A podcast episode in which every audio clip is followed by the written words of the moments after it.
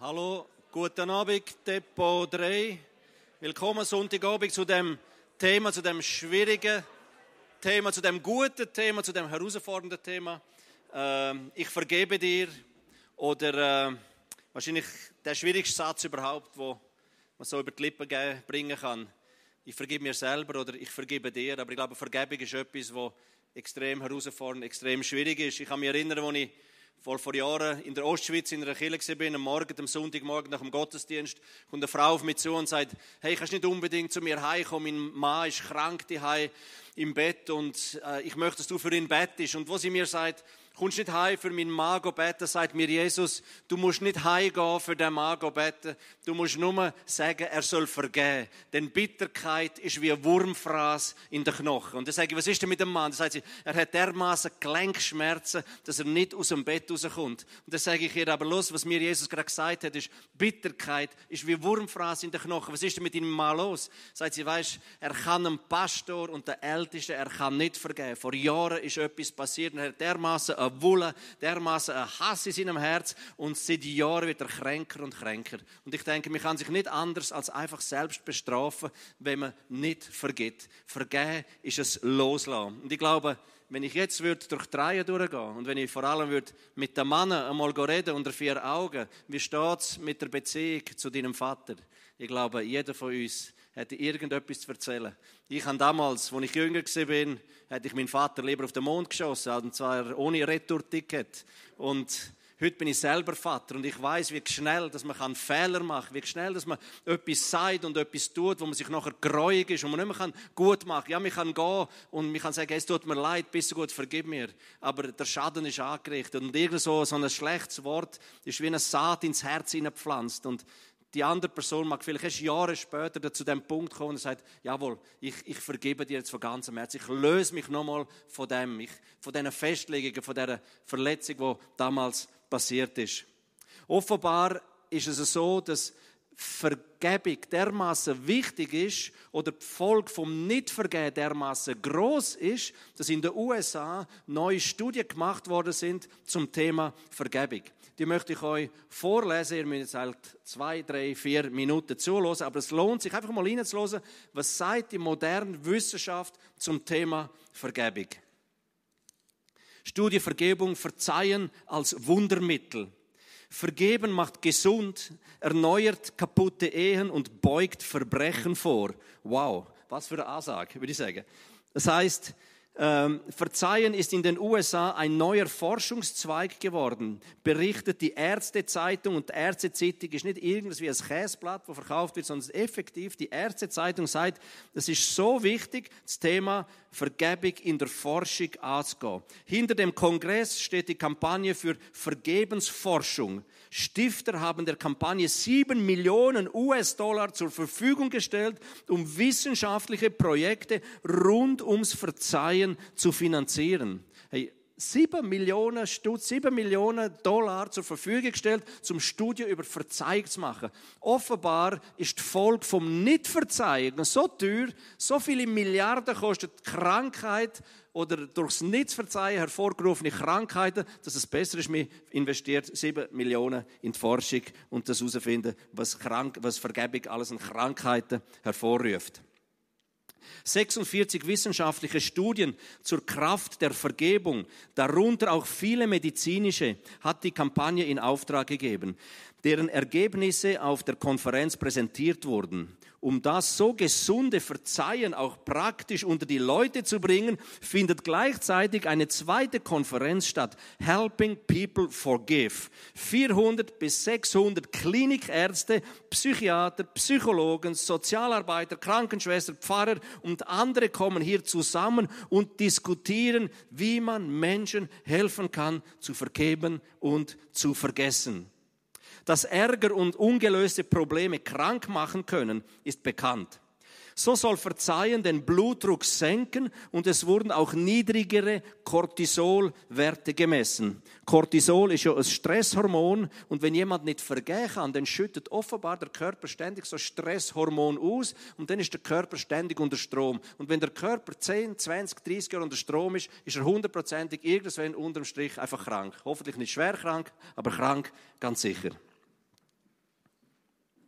Eine andere Studie des Psychiaters der Duke University in North Carolina hat sich mit Rückenschmerzen und Depressionen befasst. Dr. Carson hat gezeigt, dass Verzeihen nicht nur chronische Rückenschmerzen und Depressionen lindern kann, sondern auch vor einer Chronifizierung von Schmerzen schützt. 44 italienische Ehefrauen, alle stark übergewichtig und typische Frustesserinnen nahmen ab, nachdem sie gelernt hatten, ihren Männern alle die Kränkungen zu verzeihen, die sie ihnen angetan hatten. Vergeben hat außerdem eine günstig, einen günstigen Einfluss in, den, in der Rehabilitation von Patienten mit Wirbelsäulenproblemen. Jetzt seit der äh, Nietzsche sagt, ja, äh, Vergebung ist nur etwas für äh, Schwache, ein Zeichen von Schwäche.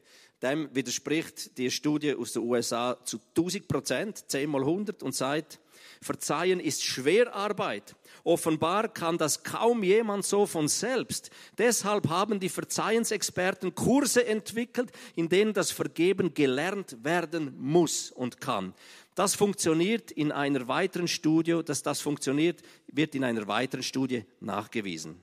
Der Psychologe Frederick Luskin von der Stanford University in Kalifornien hat 259 Bürger aus dem Raum San Francisco sechsmal zu 90 Minuten Sitzungen eingeladen, in denen Verzeihung geübt wurde. In dem Kurs diskutieren sie über Schmerzen, die ihnen zugefügt worden waren, hörten sie Vorträge, führten sie innere Gespräche mit den Übeltätern. Den meisten Probanden ging es nachher besser. 70 Prozent gaben an, weniger Schmerzen als vorher zu empfinden. 27 Prozent hatten auch weniger physische Symptome wie Rücken- oder Kopfschmerzen, Schwindel oder Schlaflosigkeit. 15 Prozent gaben an, nicht mehr so emotional auf Stress zu reagieren und alle waren bereit, auch in Zukunft zu verzeihen, statt Ärger in sich hineinzufressen. Vier Stufen des Verzeihens. Verzeihen ist kein einfacher Prozess. Der amerikanische Verzeihensexperte Dr. Robert sagt und rät, systematisch vorzugehen, und zwar in vier Stufen. Zunächst sollte man sich klar werden über Ärger und Übeltäter. Zweiter Schritt ist, sich dazu durchzuringen, wirklich verzeihen zu wollen. Wir haben in Russland, in Sibirien, haben wir als AVC 300 Reha-Kliniken. Äh, Erfolgsquote von Drogenabhängigen bei weit über 90 Prozent. Es kommt aber keiner in die Drogenreha-Klinik rein, wenn er nicht vorher klipp und klar gesagt hat, ich will von der Drogen freikommen. Wenn einer nicht kann sagen, ich will von der Drogen freikommen, dann kommt er nicht in die Reha rein, weil das ist eines der Erfolgsprinzipien, dass einer sagt, ich will absolut, und so ist es auch da, was er sagt, ich will vergehen können, auch wenn es schwierig ist, auch wenn es fast unmöglich ist, ich will, das ist etwas Essentielles. Dann ist es wichtig, aktiv daran zu arbeiten, zu versuchen, den anderen zu verstehen, aber auch den eigenen Schmerz anzuerkennen. Schließlich geht es nur noch darum, die Befreiung aus einem emotionalen Gefängnis zu genießen. Und so zusammengefasst von der Studie, das geht natürlich über viele Seiten aus, aber ich habe das jetzt in zwei Seiten gemacht. Merksätze zum Nichtverzeihen ist, nicht zu verzeihen ist das beste Rezept, um zu leiden. Verzeihen bedeutet, die Wunden nicht länger aufzukratzen. Verzeihen heißt, das Loch im Herzen zu heilen, welches unversöhnliche Gedanken gerissen haben. Der Verstand, der nicht verzeihen will, verheimlicht uns die Tatsache, dass wir uns selbst einsperren, wenn wir an Wut und Hass festhalten. Und zum Schluss, was passiert, wenn wir nicht verzeihen? Man beschäftigt sich dauernd in Gedanken damit, dem anderen Schuld zuzuweisen, ihm sein Verhalten nachzutragen. Da jeder Gedanke sich auf den Körper und die Gefühle auswirkt, bringen solche nachtragenden Gedanken einen aus dem inneren Selbstgewicht, Gleichgewicht und können sogar Krankheiten verursachen. Nicht können nur, sondern ganz sicher. Unser Körper kann beispielsweise mit Erschöpfung, Anspannung, Bluthochdruck, Kopf- oder Magenschmerzen, Schlafstörungen, mit einem Absinken der Abwehrkräfte reagieren. Man fühlt Hass, Rache, Wut, Verbitterung, Verletzung, Enttäuschung, Ablehnung, Beziehung, möglicherweise verspürt man den Wunsch, es dem anderen so richtig fett heimzuzahlen. Jawohl. Das ist das, was die Studie aus den USA sagt. Ich glaube, es ist etwas, wo auf der Hand liegt, wo jeder weiß. Aber ich sage auch, was sagt denn eigentlich die Bibel dazu? Es gibt natürlich die Aufforderung im Vater Unser, wo die Jünger gesagt haben, Jesus, lehr uns Bett. Ich meine, wir schauen dein Leben an. Dein Leben ist perfekt, dein Leben ist kraftvoll, dein Leben ist gesund, du bist ausgeglichen, ob schon dir tausend Leute nachlaufen. Was machst du richtig? Und Jesus hat natürlich Bett, am Morgen, am Mittag, am Abend, ist gegangen, während sie unterwegs waren, der Steinwurf fortgebeten. In der Nacht, wenn die anderen schlafen sind, ist auf den Berg beten oder Gemeinschaft haben mit dem Vater. Am Morgen, wenn die anderen aufgestanden sind, ist er schon am Betten gewesen. Also offenbar ist Gebet und Gemeinschaft mit Gott etwas sehr Heilsames gewesen, etwas sehr Kraftvolles gewesen, was Jesus regelmäßig gepflegt hat. Und dann kommen die Jünger und sagen, hey, lehr uns doch bitte beten, was du hast, das wollen wir auch. Und dann lehrt er sie das Vater unser. Vater unser im Himmel geheiligt werde dein Name. Dein Name soll groß gemacht werden. Dein Name soll verherrlicht werden. Du bist wirklich unser Idol, unser Ein und Alles. Geheiligt werde dein Name. Dein Reich komme, dein Wille geschehe, wie im Himmel, so auf Erde. Unser tägliche Brot gib uns heute. Und dann vergib uns unsere Schuld. Vergib uns, Vater, vergib uns unsere Schuld. Das ist völlig logisch. Auch wir vergeben denen, die uns schuldig geworden sind. Das ist etwas, wo Jesus als Voraussetzung in dem Gebet nimmt und sagt, jawohl, es ist wichtig, dass Vater euch vergibt, dass ihr aber auch andere aus der Schuld entlöhnt.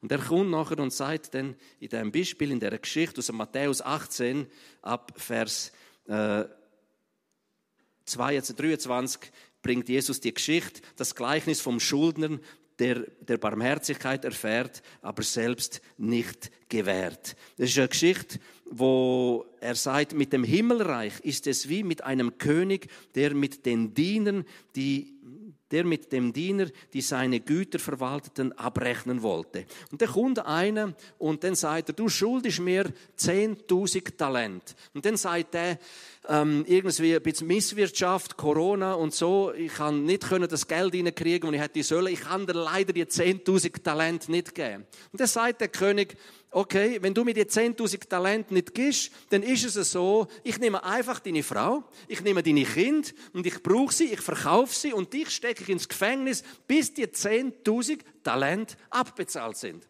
Und 10.000 Talent ist nicht einfach so ein Pappenstiel gewesen. 10.000 Talent ist ein extremes Vermögen.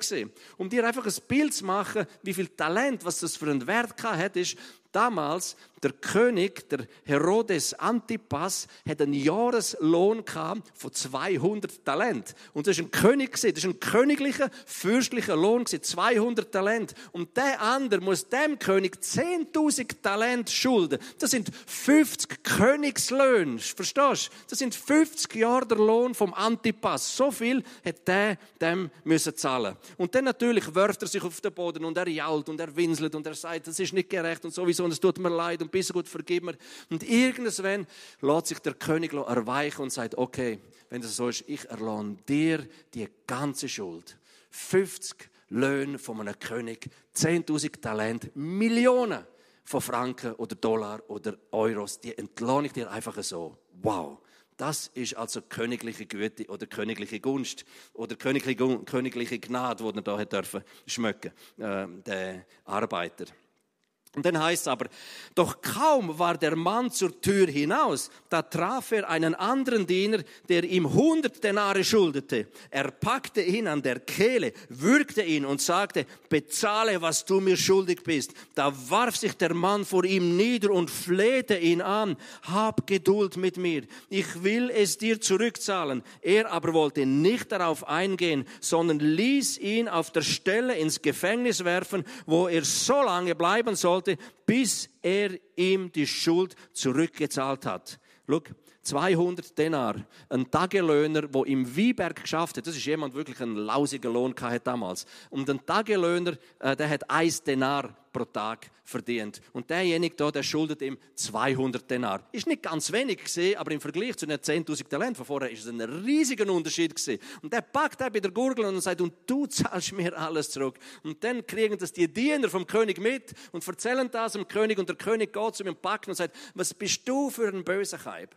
Du bist einfach ein ganz böser Mensch. So steht es schwarz und weiß da drin. Du bist ein ganz böser Mensch und ich nehme dich und ich stecke dich ins Gefängnis, bis du der letzten Rappen von dieser Schuld abbezahlt hast. Und dann heißt es weiter unten, ab Vers 33, hättest du mit jenen anderen Diener nicht auch Erbarmen haben müssen, seit der König, so wie ich mit dir Erbarmen hatte, und voller Zorn übergab ihn der Herr den Folterknechten, bis er ihm alles zurückbezahlt hätte, was er ihm schuldig war. Und dann heißt es ab Vers 35, Leute, so wird auch mein Vater im Himmel, sagt Jesus, so wird auch mein Vater im Himmel jeden von euch behandeln, der seinem Bruder nicht von Herzen vergibt. Wow. So wird der Vater im Himmel jeden von euch behandeln, der seinem Bruder nicht von Herzen vergibt.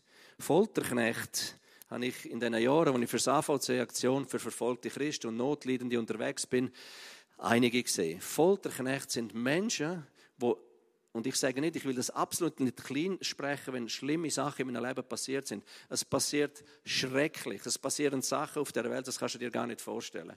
Ich bin vor Jahren in Thessaloniki, in Griechenland, in einem Flüchtlingscamp von 2400 Jesiden.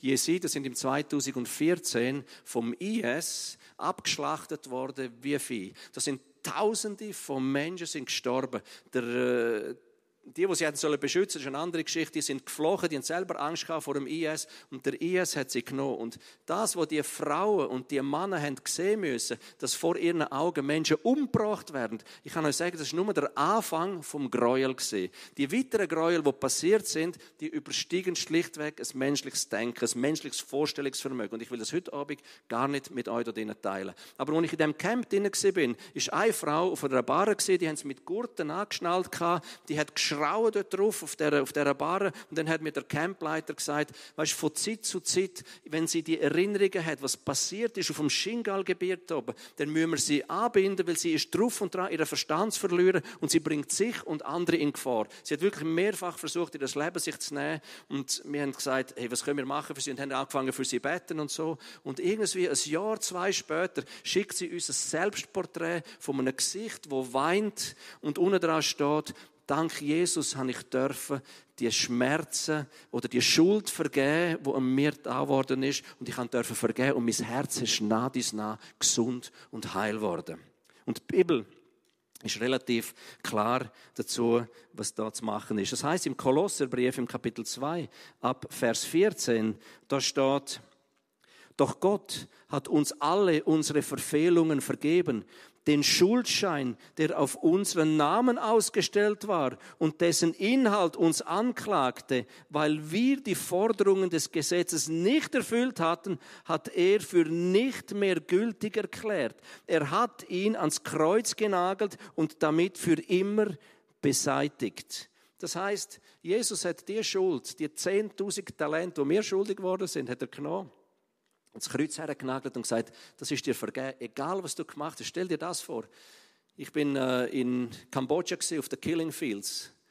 Wenn du dort drauf rumlaufst, auf diesen Straßen, dann kommt unten dran, wenn du auf, de, auf ein bisschen auf dem Feld unterwegs bist, dann kommen Knochen, Zähne und Kleider raus von Tausenden von Menschen, die es dort während dem Pol Pot-Regime einfach niedergeschlachtet haben. Und der Hauptschlechter von dem, von dem Camp, das sind ja wirklich Zehntausende von Menschen sind umgekommen. Und der Hauptschlechter, der, der zuständig ist für all der Schmerz, wo Tausende von Familien angetan worden ist, der hat sich Jahre später bekehrt und zeigt im öffentlichen Fernsehen in Kambodscha, sagt er, ich gereue mir jeder einzelne Tat, die ich gemacht habe und ich bitte alle Menschen um Vergebung und ich weiß, auch wenn ihr mir nicht vergeben könnt, Vater im Himmel, er vergeht mir und ich weiß, wenn ich heute sterbe, dann gehe ich in seine Herrlichkeit, ob schon meine Vergangenheit dermaßen düster ist. Das ist jemand, der begriffen hat, was für eine Kraft von der Vergebung im Blut, im vergebenden Blut von Jesus ist. Die Tat, wo Jesus gemacht hat, wo er ans Kreuz gegangen ist, wo er gerufen hat, es ist vollbracht. Ich habe den Dreck, die Schuld und den Schmerz von der Welt auf mich genommen, damit du kannst frei sein, frei, frei, frei, frei und heil, heil, heil, heil. Das steht im Römerbrief, im Kapitel 12. Heißt es, ab Vers 19. Rächt euch nicht selbst, liebe Freunde, sondern überlasst die Rache dem Zorn Gottes. Denn es heißt in der Schrift, das Unrecht zu rächen ist meine Sache, sagt der Herr. Ich werde Vergeltung üben. Mehr noch, wenn dein Feind hungrig ist, gib ihm zu essen und wenn er Durst hat, gib ihm zu trinken. Ein solches Verhalten wird ihn zutiefst beschämen. Lass dich nicht vom Bösen besiegen, sondern besiege besiege das Böse mit dem Guten. Und ich kann dir sagen, das ist, glaube ich, so etwas, was du nur mit der Kraft vom Heiligen Geist schaffst. Wer schafft all das Bösartige? Ich weiß nicht, was der Menschen antun worden ist, aber, oder was der Menschen antun wird, aber das schreit dermaßen zum Himmel. Die Bibel sagt, am Himmel wird bis zum heutigen Tag Gewalt antun. Und das heißt, und Gewalttätige reissen das Himmelreich an sich. Mit anderen Worten, diejenigen, die merken, an einem anderen ist Schmerz und Gewalt antun worden, oder an einem Volk ist Schmerz und Gewalt antun worden, die fangen im Gebet an von Fürbitte leisten, die fangen an in der Riss hineinstehen, für die Menschen, die Schmerz und Leider erlitten haben, damit der Himmel oben runterkommt und der Vater mit seinen Vaterarmen, die Menschen, die so in Not sind, die vielleicht in ganz anderen Kulturen, in ganz anderen Religionen leben, näher ins Vaterherz kommen. Und wer nicht ins Vaterherz kommt, der erlebt keine tiefe, gesundmachende Heilung. Du kannst tausend Jahre zu den Psychiater gehen, es wird dir leider Gottes nicht helfen. Sie können nur Symptombekämpfung machen. Ostern 2019, Gregor, zeig mal das erste Bild. Ostern 2019 ist so eine schmerzhafte Sache In Sri Lanka in einer Zionskille. Das ist am Sonntagmorgen Ostergottesdienst. Die Leute sind am gesehen. Unten dran im Keller sind Kinder etwa 30 oder 40 Kinder. Und die Sonntagsschullehrerin fragt sie eine Frage. Ich weiß nicht wieso, aber wahrscheinlich ist es vom Heiligen Geist eingegeben. Die Frau fragt die Kinder dort unten, wenn ihr heute müsstet für Jesus sterben, würdet ihr willig eures Leben ihm geben oder möchten ihr es nicht? Und alle Kinder haben die Hand aufgehebt und gesagt, wir sind bereit, für Jesus zu sterben, egal was passiert. Fünf Minuten später geht ein Bombenattentäter rein, jagt sich in die Luft und 22 von diesen Kindern sterben. Sag mal das andere Bild. Und das soll jetzt nach dem Attentat aussehen. Ein Schmerz, eine Ungerechtigkeit, wo zum Himmel schreit. Und dann ist die Gemeinde zusammengekommen. Da sind die Eltern zusammengekommen. Da ist die ganze Church zusammengekommen. Da sind tausend Leute in der Zionskirche gesehen. Tausend Leute kommen zusammen und rufen zum Himmel und, und weinen ihren Schmerz aus und, und, und klagen sich gegenseitig ihres Leid und kommen noch schlussendlich am Ostermäntig zum Schluss und sagen, aber wir wollen unseren Peiniger vergeben. Wir sind entschieden, nach dem Vorbild von Jesus Christus zu handeln und wir entlöhnen die Peiniger, wir erlöhnen die Bomben Bombenattentäter aus unserer Schuld raus und wir übergeben sie dir, Jesus, weil du machst gerechte Rache. Zwei Jahr, ein Jahr später ist die Kirche nicht tausend Menschen groß, sondern sie hat sich verdreifacht. Wir haben gerade jetzt Gebäude fertig. Es sind 3000 Menschen in der Kirche und es ist eine Erweckung entstanden. Es kommen Menschen in die Kirche und ich denke, es wäre wahrscheinlich nicht möglich gewesen, wenn das Samenkorn, wo in den Boden gefallen ist und gestorben ist, ist berufen zum Aufgehen und hundertfach Frucht bringen. Aber die Frucht kann es nur bringen, wenn die anderen bereit sind. Wenn die Männer, wenn die Frauen, wenn die Väter, wenn die Mütter, wenn die Pastoren, wenn die Sonntagsschulleiter und, und, und, und bereit sind und sagen, Herr, nach deinem Vorbild sind wir bereit zu vergeben und wir erkennen den Schuldbrief in deine Hände und du machst gerechte Rache an diesen Leuten. Ich möchte euch einen Film zeigen, ein Interview mit einem Schweizer Vater, der in Colombo am gleichen Osterwochenende 2019 seine neunjährige Tochter Anushka verloren hat. Und der Prozess, wo er durch ist, zum Heil werden, gesund werden und frei werden. Ich möchte einfach, dass er das mal die zwölf Minuten einfach mit einem offenen Herz und offenen Ohren anschauen und anlosend und vielleicht sogar ist der Heilige Geist während dieser Zeit, wo er zu dir in dein Herz vielleicht reinredet oder zeigt uns andere, womöglich anschieben möchte.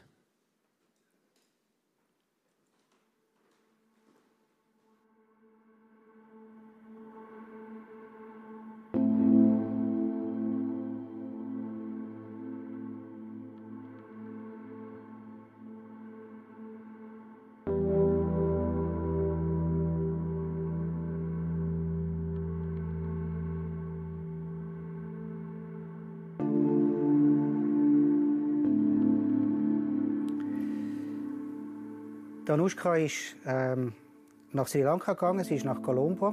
Sie ist dort äh, ihre Mutter besuchen. Ihre Mutter ist meine Ex-Frau, die ist äh, vorausgegangen. Die kommt aus schwierigsten Verhältnissen äh, geboren in, in, Sri Lanka, ist da in die Schweiz, ähm, hat da ihr Leben in den Griff bekommen und hat etwas zurückgeben äh, an ihre Heimat und hat dort eine Schule aufgebaut. Und äh, sie ist ein paar Wochen vor der Ostern ist sie nach, nach Sri Lanka gereist, um die Abschlussarbeit zu machen und dann die Schule können eröffnen. Und Danuschka ist an Ostern angereist mit äh, ihrem Stiefvater, ist dorthin, hat auf der Abreise den Anschlussflug in Doha verpasst und ist dann zu dem Moment, wo die Bomben explodiert sind, in dem Hotel in, in Colombo. Das hat die ganze Geschichte ist so, ist so entstanden. Es wäre eigentlich nicht so geplant.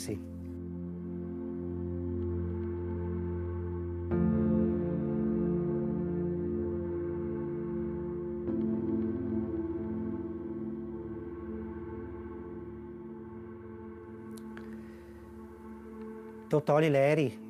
Totale Leere. Also es hat die äh, Kantonspolizei geläutet äh, an diesem Sonntagabend. Ist in die Wohnung und hat mir gesagt, meine Tochter ist gestorben in in äh, bei den Bombenanschlägen und ich bin, ich bin so taub geworden in dem Moment. Ich konnte nicht einmal brüllen. Ich bin in eine völlige Leere hineingefallen.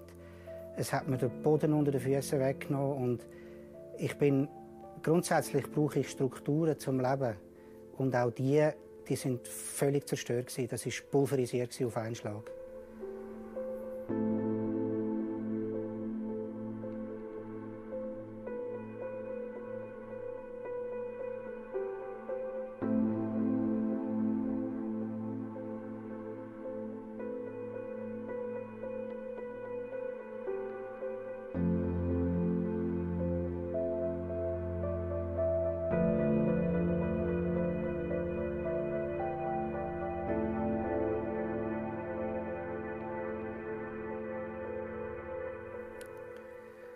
Am Anfang hatte ich keine Chance, auch nur mich an einer Vergebung anzunähern. Ich bin, ich bin so kaputt innerlich. Ich bin so ich bin traurig ich bin leer ich bin im Raum hineingehangen. Ich konnte mich nie heben. Ich habe eigentlich gewusst als als Christ, ich sollte mich dann irgendwann einmal mit dem Thema auseinandersetzen, mit der Vergebung. Ich habe, ich habe sogar Angst davor. Ich habe Angst gehabt, mich dort zu nähern, weil der Schmerz ist so unglaublich groß war. Und dann habe ich, weil ich nie einen Halt gefunden habe, habe ich angefangen mit Jesus zu reden. Ich habe angefangen, den ganzen Tag mit Jesus zu schwätzen. Ich habe angefangen, ihm alles auf den Tisch zu legen. Ich habe mit ihm debattiert, ich habe mit ihm brüllt, ich habe mit ihm geschumpfen. Ich habe, ähm, das war der Tiefpunkt von, von, von, von meinem Zustand, wo ich, wo ich Jesus angebellt habe. Ich will von dir eine Antwort. Du schuldest mir Rechenschaft.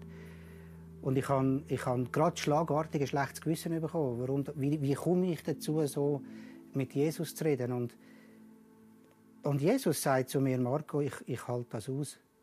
Weißt, dir geht es jetzt nicht gut und das ist okay, wenn du so redest. Ich habe die Welt nicht mehr verstanden und habe aber gewusst, dass das, dass das der Halt ist, wo man überhaupt eine Chance gibt in, der, in, dem, in dem ganzen Prozess. Es ist aber immer noch nicht möglich mich an einer, an einer Vergebung anzunähern. Und irgendwann einmal ist ein Freund von mir gekommen und hat gesagt, Marco, ich habe ein Bild geschenkt bekommen. Ich habe dich gesehen, wie du vor einer Moschee äh, die Schuhe putzt der, der muslimischen Gläubigen, die denen am Freitagsgebet sind. Und im ersten Moment habe ich gedacht, der Typ spinnt. Also das ist schon, ich, bringe das nicht an. Ähm, ich weiß eigentlich sollte, eigentlich sollte das der Weg sein. Und darum ist in dieser, in dieser ganzen Verzweiflung, in dem, in dem ganzen krassen Zustand, ist das Bild, das mir der Freund beschrieben hat, ist doch sehr wertvoll gewesen, weil es hat mich es hat mich daran erinnert, auf irgendeine Art und Weise probieren, probieren dran zu bleiben. Ich habe gehadert mit meinem Leben, ich habe gehadert mit Gott. Und Jesus hat mich einfach immer getröstet. Er hat keine Forderungen gestellt, er hat keine Ansprüche an mich, sondern, sondern er hat mich einfach getröstet. Wenn ich brüllt habe, hat er mitbrüllt.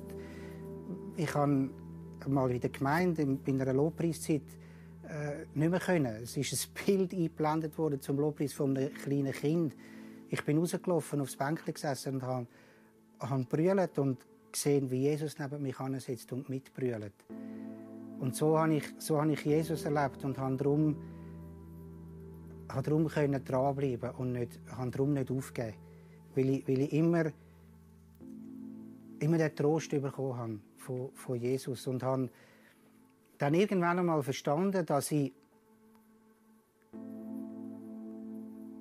dass ich eigentlich verrückt bin. Das aber nicht zulassen. Ich habe so, so einen, einen Zorn in mir gehabt den habe ich ganz, ganz tief runter verschoppt, weil, weil ich bin ja Christ.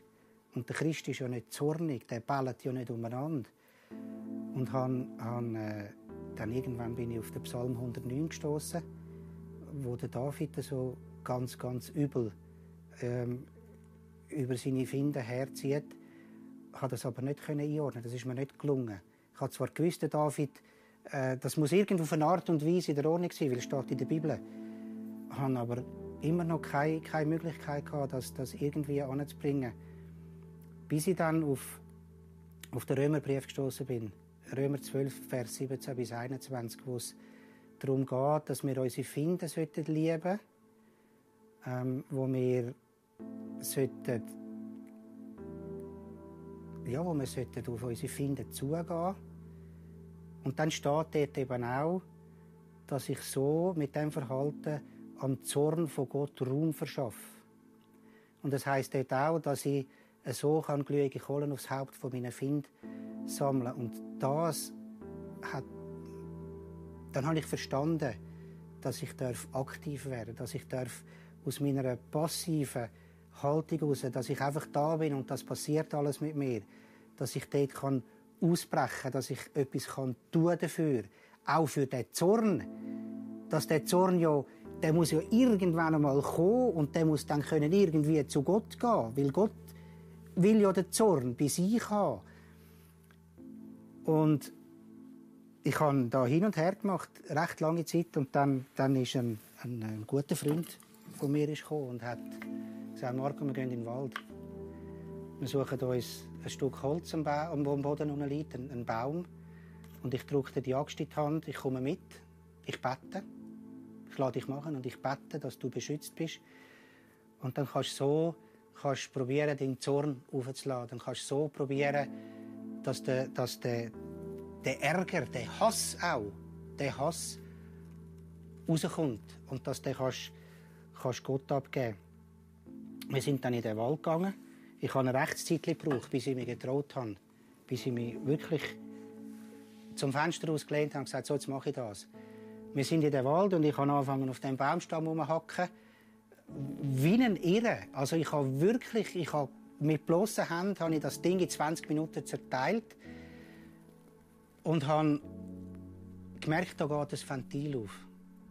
Und ich habe, ich habe nach den ersten paar Minuten blindwütig im Hacken habe ich angefangen, eine Gebetshaltung in dieser ganzen Aktion. Ich habe angefangen, Jesus dabei zu haben, mit Jesus zu reden da dabei. Und habe gemerkt, wie der Ärger, wie der Ärger weggeht. Wie's, wie's, wie's irgendwie, irgendwie es verändert sich etwas. Und dann habe ich mal einen Moment müssen, müssen innehaben und habe, weil ich habe Luft haben. Also ich habe wirklich ich habe richtig, richtig Zau rausgelassen. Und dann kommt der Freund, der dabei war, und gibt mir, drückt mir da die zwei Plüschtierchen in die Hand. Das ist da, man sieht das ist da der Dschihadist und das ist da der Marco das Zebra. Und äh, mein Freund sagt zu mir, Marco, wenn es für dich der Moment da ist, dann drückt er da den Schlüssel in die Hand. Dann kannst du die Handschellen lösen und kannst den Dschihadist das Gericht angeben. Mein Rucksack da, das ist das Gericht von Gott. Du kannst die Handschellen lösen und dann, dann bist du frei. Und dann habe ich die Plüschtierchen aber noch einen Moment auf die Seite legen ich bin noch nicht fertig mit Hacken. Und habe, habe weitergemacht. Ich habe ich habe wirklich von Gott verlangt, dass er Gericht bringt. Und plötzlich ist ein Frieden gekommen. Plötzlich, plötzlich ist ein, ein Frieden in mich hineingekommen. Ist, ist eine Ruhe hineingekommen. Und ich habe angefangen zu verstehen, ganz tief in meinem Herz, dass Gott sich wirklich dieser Sache annimmt.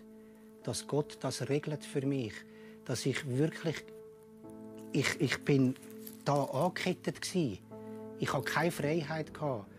Und, und Gott hat mir gesagt, Marco, weißt, du kannst die Handschellen lösen. Und gib mir, gib mir den, gib mir den als Gericht an. Ich, ich kümmere mich um den. Ich erledige das. Und dann bist du, dann bist du frei. Und dann ist mir klar geworden, dass mir auch vergeben worden ist.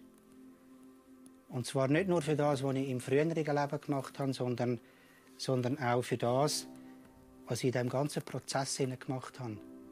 Für, für die Unzufriedenheit mit Gott. Dass Jesus mir sagt, Marco, ich halte das aus. Das ist nichts als Gnade.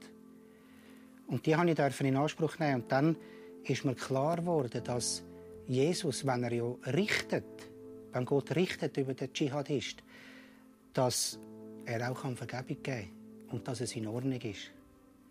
Und dass, wenn, wenn Jesus will, diesen Terroristen vergeben, dann soll es so sein. Und dann stimmt es. Und dann stimmt es auch für mich. Das ist aber nur gegangen, weil die Handschelle gelöst ist. Weil die Freiheit in mein Leben zurückgekommen ist.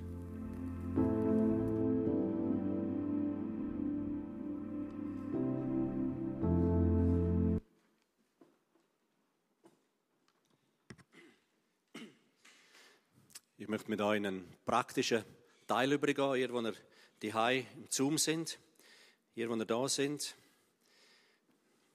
mit ein paar Aufgaben. Wir haben Fragen, die ihr auf den Tischen habt oder wo wir einblenden oder die bekommen haben. Das sind Hausaufgaben, die wir in den nächsten 20 Minuten jetzt machen. Darum ist es auch wichtig, dass ihr nicht abhängt, dass ihr dabei bleiben, dass wir nachher auch austauschen können.